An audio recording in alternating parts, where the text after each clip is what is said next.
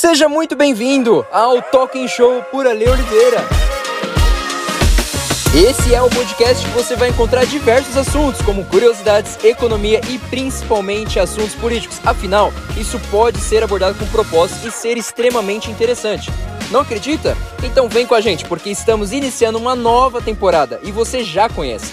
Relaxe suas orelhas, se prepare para abordarmos muitos fatos com opinião e sem deixar de lado nossos convidados especiais. Se liga aí e vamos embora nessa!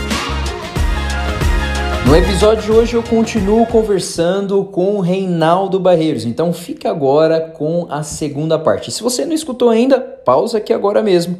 Ouve o último episódio porque a conversa tá muito boa. Se liga aí a gente provocava micro-revoluções, assim, uhum. com uma. E conforme você vai fazendo, sabe, você é tipo um vendedor, tipo um cara, tipo um pega cara da Renaudet. Uhum. Você pega a prática, você já sabe. Uhum. Então, essa fisga é, que eu olho hoje, eu falo assim, poxa, mas quem que me treinou? Quem me treinou foi um cara mais velho. Aham. Era um cara mais velho que sabia exatamente o tipo de ferramenta que ele estava dando para minha mão. Que já tinha vivido aquilo, já, já sabia vivido... como funciona. Exato. Então, assim, a, a, criação de ídolos e de ícones. Eu lembro que eu fiquei muito emocionado quando na Casa de Portugal, em 1996, é, eu, estava eu tava na mesa, assim, e eu conheci João Amazonas. João Amazonas foi presidente do PCdoB à época e ele foi o único cara que saiu vivo da guerrilha do Araguaia. O cara era um uhum. guerrilheiro. E eu tava todo emocionado sabe, chorando, tremendo, tipo, mano, eu tô conhecendo o homem, o, o João Amazonas, o, o guerrilheiro. E olhando depois desse período, eu percebo que, que essa idiotificação, né, uhum. que, que me era inerente, me foi colocada gradativamente. Uhum. Então, assim, a história verdadeira do Che Guevara não me era contada. Tipo, me era contado um herói revolucionário. Me era contado que o João Amazonas, que, que o, o, o estado de guerrilha que o Brasil viveu uhum. foi uma tentativa juvenil e revolucionária. Né? Uhum. E, e, eu acho muito engraçado, todo mundo hoje está falando do Grant. Eu acho, eu acho super fofinho. Todo mundo tá falando do Grant, uhum. porque o Grant agora é o cara da moda e tal. E até dentro da, do ambiente igreja mesmo. Todo mundo Grant, Grant, Grant, marxismo cultural, Grant, Grant, Grant. Deixa eu contar uma coisa para vocês. A turma da esquerda estudava Grant em 95. Uhum. Em 95. 95, 96. Uhum. Era que a turma da esquerda se debruçava sobre os cadernos do cárcere, so, sobre o que hoje a igreja está super feliz de ter, enfim, descoberto, né, com alguns 20 anos de atraso, o marxismo cultural. Né? Então, é, uma coisa que, que para mim se torna, se torna assim, um, um ponto de, de análise muito importante nas questões de política é como a esquerda, historicamente, se preparou para análise estratégica, para manipulação de campanha e para o debate de uma forma sistêmica, uhum. metódica, organizada e paciente. Então, o que a gente está ah. colhendo hoje como sociedade, tipo, não foi um meteoro que nos atingiu. Eram coisas que se conversava em no... Eu começo em 92, era coisa que a gente aprendia em 95. Provavelmente já estava antes até. Sim, porque uhum. os caras que davam aula, esse multiministro mesmo e a turma dele, a galera da geração dele, cara, esses caras já eram versados na esquerda. Você pega um, um nome, você pega um cara que nem o Zé Dirceu, que, que, que é um, um, mega organizador da esquerda, meu, o cara fez cirurgia no rosto para voltar, o cara teve nome mudado, o, é, é. o, cara se casa com uma mulher e, e, essa mulher não sabia o nome verdadeiro de batismo dele, não sabia a história dele. Esse cara faz curso de guerrilha em Cuba, União Soviética, China. O cara, e, e igual ele, tinha mais um monte. Tinha mais um uhum. monte de gente assim. E esses caras pegando um monte de jovem de 17, 18 anos e falando, ó, socialismo, comunismo, imperialismo yankee, nós vamos ganhar, nós vamos ganhar pela educação. Eu lembro muito bem quando uma vez numa lousa esse cara chegou e começou a desenhar quais eram é, quais eram as esferas da educação, quais eram os, os, os targets de educação que a gente tinha que atingir com o movimento estudantil. E eu lembro esse cara falando assim pra gente, falando, ah, cursos de engenharia, nós queremos, e aí a galera, né, tipo, a galera do movimento estudantil aqui, só líder, repito, só liderança, falando, queremos, queremos os CAs, os, os DAs de engenharia. Aí esse cara fala, não, não queremos. Como assim, não, não queremos? É, não queremos, porque o cara que é do curso de engenharia, ele é um cara que trabalha com dados, ele é um cara que trabalha com muita informação numérica, técnica. Esse cara não vai abraçar o nosso discurso. A faculdade de engenharia vai sair o cara que vai oprimir o operário, e o operário é que é nosso amigo. Hum, aí imagina, você tá numa cadeira, aí você até aperta o cinto, você fala, ah, tô entendendo. Aí, faculdade de medicina, nós queremos. Uhum. Aí todo mundo silêncio, o cara fala: "Não, não queremos". Por quê? Porque eles são de uma casta social, eles são de uma classe social, que eles são nossos inimigos. E aí o cara: "Direito, nós queremos". Aí todo mundo na dúvida, ele: "Sim".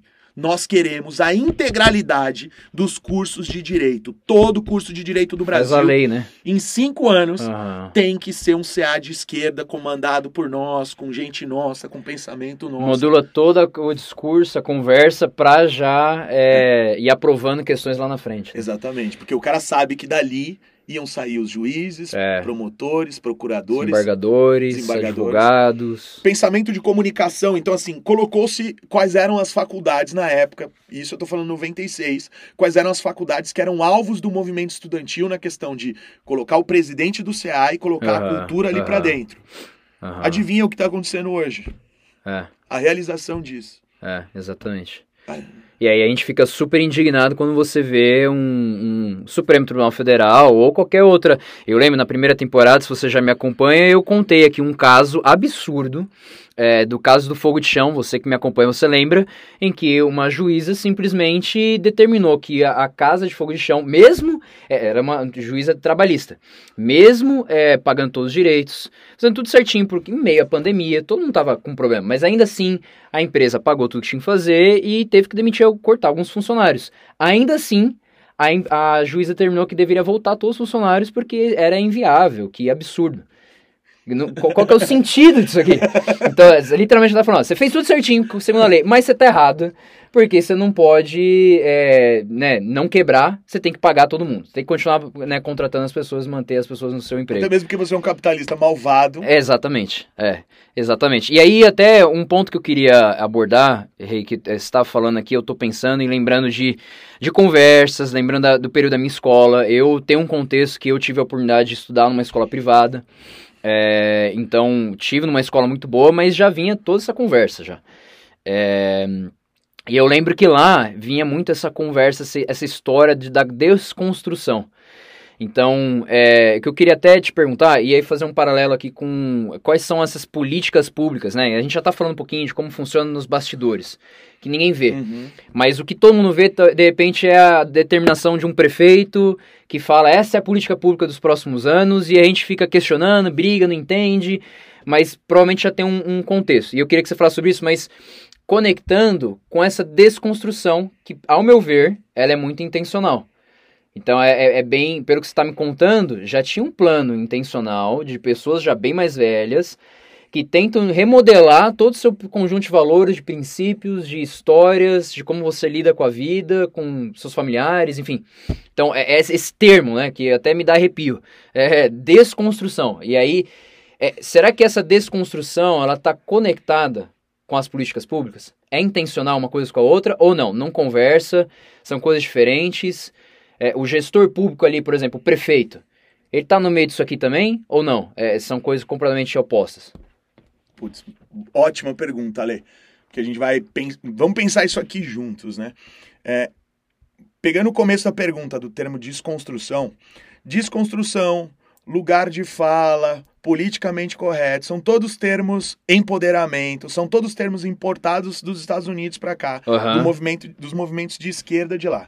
Então, uhum. pegando um gancho na minha última fala, de enquanto a gente está intertido com Grant, a gente não está olhando caras como Noam Chomsky, Uhum. Noam Chomsky é um pensador, é um filósofo, é um, do, é um dos bastiões, é um dos caras que estão pensando a questão linguística da esquerda, de como é que você desconstrói uma cultura, uma sociedade, como é que você constrói um outro tipo de raciocínio em cima da questão da língua, da questão da fala, da questão do discurso, da retórica, né? E que se você pega compêndios de Platão, de Cícero, os caras falando sobre política, você percebe que que a questão argumentativa dentro da política, ela é um eixo muito, muito, muito forte. Então, quando você é, quer construir um determinado padrão cultural, um determinado modelo, antes dele chegar no prefeito, antes dele chegar no vereador, antes dele chegar no, no deputado, você precisa ter uma adubagem da terra, uhum. você precisa arar a terra para que na hora que isso venha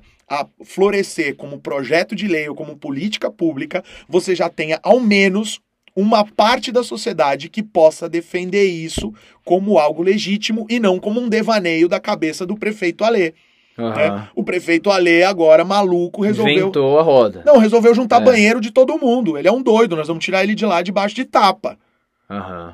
Se o Alê não tiver uma base de 10, 15, 20, dependendo do tamanho de, de pessoas que vão estar tá lá junto o banheiro, junto os banheiros, Uhum. Não vai fazer o menor sentido. Até desculpa, mas sem perder o raciocínio aqui, só um paralelo, né? Que eu sei que muitos que me ouvem, você é cristão, né? Então, é, me lembra muito uma estratégia importada da Bíblia, né? Que você vai precisar arar a terra e aí, se o solo estiver bom, ali vai crescer semente a 100, a 10, a 1000 por um, né? Enfim. Com certeza, com certeza. E Tipo, cara, nessa liberdade que você tá dando, essa estratégia cultural, pegando, pegando a Bíblia, e, e você que também não é cristão, que está nos ouvindo e que só entende a Bíblia como um, como um livro histórico, um livro de muita sabedoria, eu te aconselho que, que vá para cima dela, que leia, que busque entendê-la mais, porque é, o que nós cremos é que ela é a palavra revelada de Deus e que o Espírito Santo é quem nos dá graça para interpretá-la. Sim, sim. Mas você que não acredita, você, eu te garanto que você vai ter experiências fantásticas ao se debruçar você e uma Bíblia e começar a ler e buscar é, entendimento é. naquilo. Até mesmo porque isso tudo que eu estou contando, é, ele também está na Bíblia, numa história de Daniel, onde o rei Nabucodonosor ele pega os príncipes de Israel e ele traz para dentro da Babilônia para que esses caras comam com ele, para que esses caras vivam com ele. Então ele super tratava bem esses caras dentro do palácio e isso que eu chamo de nabuconismo cultural. Criou um termo aqui, gente. Vamos lá. é um nabuconismo cultural, porque imagina só. Nabucodonosor invade os caras de Israel e a Babilônia e tal. E qual que é o desejo de uma guerra? Qual que é o desejo de uma invasão? Primeiramente, ele é recursos. Uhum. E ele está associado a território. Então, recursos e território é algo que você consegue conquistar na força. Mas você nunca vai governar esse lugar se você não conseguir ocupá-lo. Então, para que você faça uma ocupação legítima, você precisa sim aculturar essas pessoas. E por isso uhum. que os gregos são, foram tão bem sucedidos e, e, outros povos foram tão bem sucedidos em implementar o seu modelo de governo através da cultura. E Nabucodonosor sabia dessa parada. Ele falou: Meu, se eu quero subjugar esses caras, eu preciso trazer os príncipes deles, uhum. as referências deles para cá, para conviver junto comigo, para viver, para comer a nossa comida porque quando eu devolver esses jovens, eles vão continuar sendo príncipes, eles vão continuar sendo referências, só que agora esse jovem vai contar as histórias de batalha dos babilônicos. Ele vai comer, uhum. ele vai segurar o garfo como um babilônico. Ele vai torcer uhum. pro time da Babilônia, ele vai cantar uhum. canções babilônicas. Muda totalmente a cultura. Muda totalmente a uhum. cultura. E eles vão eles conseguiriam governar sem disparar eh, flechas e sem matar ninguém. E esse é um modelo que está lá na Bíblia e é um modelo muito, muito inteligente que é replicado em diversos povos, em diversas situações. Né? E se você olhar num outro trecho da Bíblia, a questão da dominação cultural ela é algo tão, tão inerente que na época que Jesus Cristo vem, você tem o judaísmo tendo templos, tendo até soldados do templo dentro de uma dominação romana. Uhum. Do tipo, vocês podem ser quem vocês são, mas o governo é esse aqui. Então, pegando esse gancho e, e trazendo de volta para a pergunta, aquilo que o vereador, aquilo que o deputado, aquilo que o prefeito, ele muitas vezes está fazendo na ponta para uma transformação cultural, aquilo já foi construído estruturalmente no âmbito da cultura, no âmbito da educação, no âmbito do pensamento durante 4, 5, 10 anos. Você tem também a, o caso daquele prefeito que ele tá lá e ele é tipo um, um, um bonecão do posto e ele responde ao partido de forma tal de que uh, ele não é dono nem do seu mandato, não é dono nem das suas leis, e todas as leis que, que forem uh, apontarem para o sentido cultural vão vir de uma determinação acima. Uhum. Então, é, é, é, muito isso que acontece no Brasil. Né? Então, quando às vezes a gente não sabe de onde vem, né? tem uma frase na política que fala que é um jabuti na árvore. Aham. né? Você vê uma tartaruga na árvore, a primeira coisa que todo mundo pensa é quem colocou Aham. ela ali. Como que subiu? Como que É. subiu? Quem que- alguém colocou ela ali. É, é, então é, isso é. que acontece aqui também Aham. nessa questão. Não sei se eu. Sim, não, conseguiu é, responder bem. É, bom, pessoal, a gente já tá chegando próximo do final é, desse conteúdo riquíssimo. Eu, cara, eu tô aprendendo muita coisa e eu acredito que você também. Mas o nosso principal objetivo aqui, e eu conversava antes com o Rei, era a gente conseguir expor, trazer mais a clareza o quanto que, infelizmente, é, nós somos tão manipulados assim no dia a dia. E às vezes a gente nem percebe. É, então, como eu falei, eu ainda tô nesse meu processo de aprendizado. O Rei também tá, mas já com outras experiências. E todos nós, na prática, estamos vivendo isso aqui. Só que a questão é o quanto antes você abre os seus olhos para o que está acontecendo à sua volta e percebe que de repente essa, por exemplo, a gente falou uma palavrinha aqui, desconstrução, essa palavrinha não é à toa que você aprendeu e às vezes você gosta de usar ela aí no dia a dia, é, conforme você vai abrindo os olhos, você vai entendendo mais como que as pessoas estão agindo, o que, que você está, é, é, talvez até adquirindo produtos, vivendo aí, a forma que você escolhe e toma decisões no seu dia a dia, talvez ela não é tão assim suas, as suas decisões mesmo. Talvez você está sendo manipulado ali é, por conta de tudo isso que a gente já expôs. Então, a ideia aqui não é tirar a sua esperança. Pelo contrário, você que já está me acompanhando há um tempo, é, o objetivo principal desse podcast é trazer informação para que você consiga então formar a tua opinião. É, e eu já falei aqui outras vezes, você não precisa concordar com tudo que eu falo aqui, é, nem com os convidados, mas é para te expor algumas coisas, para que você venha pensar, formar tua opinião e então gerar ainda mais esperança para transformar o nosso país. Se tem uma forma que eu já tenho aprendido e talvez a esquerda entendeu isso um pouquinho antes é, do que a gente, é que quanto mais informação você tem, quanto mais preparo você tem, mais você vai conseguir construir uma nação do jeito que você quer. E eu não sei você, mas o meu objetivo aqui é construir uma nação melhor do que eu recebi dos meus pais. E poder ter uma nação ainda muito melhor para os meus filhos é, do que a gente recebeu aqui. É, e não culpando os nossos pais, mas pelo contrário, fazendo a nossa parte. Então, Rei, hey, pra gente encerrar esse papo aqui agora, eu queria que, assim, não vou te pedir para resumir, porque esse assunto aqui foi muito louco. é, seria muito injusto da minha parte te dar essa missão. Mas eu queria te pedir que você desse uma mensagem, talvez um minuto, dois minutinhos aqui, é, de como que você diria, depois de todo esse apanhado, de tudo que você compartilhou, e até eu sei inúmeras outras histórias, mas depois de tanta experiência que você já viveu, qual que seria a tua mensagem, talvez, para né, a galera que está ouvindo aqui, para a minha geração, talvez para pessoas até de mais velhas, de 25, 26, 30 anos, mas o brasileiro hoje, se você pudesse dar um recado para nós, é, como nação, qual que seria o teu recado hoje que talvez gerasse a esperança para a gente reconstruir um país que a gente deseja para o nosso futuro, é, a curto e a médio e longo prazo? Uau, tô aqui pensando, enquanto estava fazendo a pergunta, é, eu, se eu tivesse deixar um recado, para deixar esse recado para essas pessoas que que estão ouvindo você, Ale, estão ouvindo a gente e que estão pensando da mesma forma de como que nós vamos construir um Brasil melhor, é, o meu recado seria, seria algo que, que, tem incomodado muito os meus pensamentos, eu tenho escrito a respeito, a respeito de que é, nós precisamos conquistar de volta algo que nos foi tirado, no sentido de liberdade, de governo, uhum. de cultura, porque existe um, um princípio nisso tudo de que você. Nós temos falado muito de governo, né, Ale? De vamos governar, uhum. governar as esferas, a parada toda de governo. Só que você não governa um lugar que você não ocupa e você não ocupa um lugar que você não conquista. E uhum. às vezes a gente está muito preocupado em governar, sendo que, cara, o Afeganistão aqui, recentemente, eles não conseguiram ocupar, eles nunca iriam governar, os americanos nunca iriam governar. E nós não estamos entendendo que o momento é um momento de conquista. E o momento de conquista, ele é um momento que você tem que ter um, o, o seu ânimo dominante ele tem que ser um ânimo de, de guerra. E não guerra no sentido bélico, mas no sentido de força, de posição, de seriedade, de foco.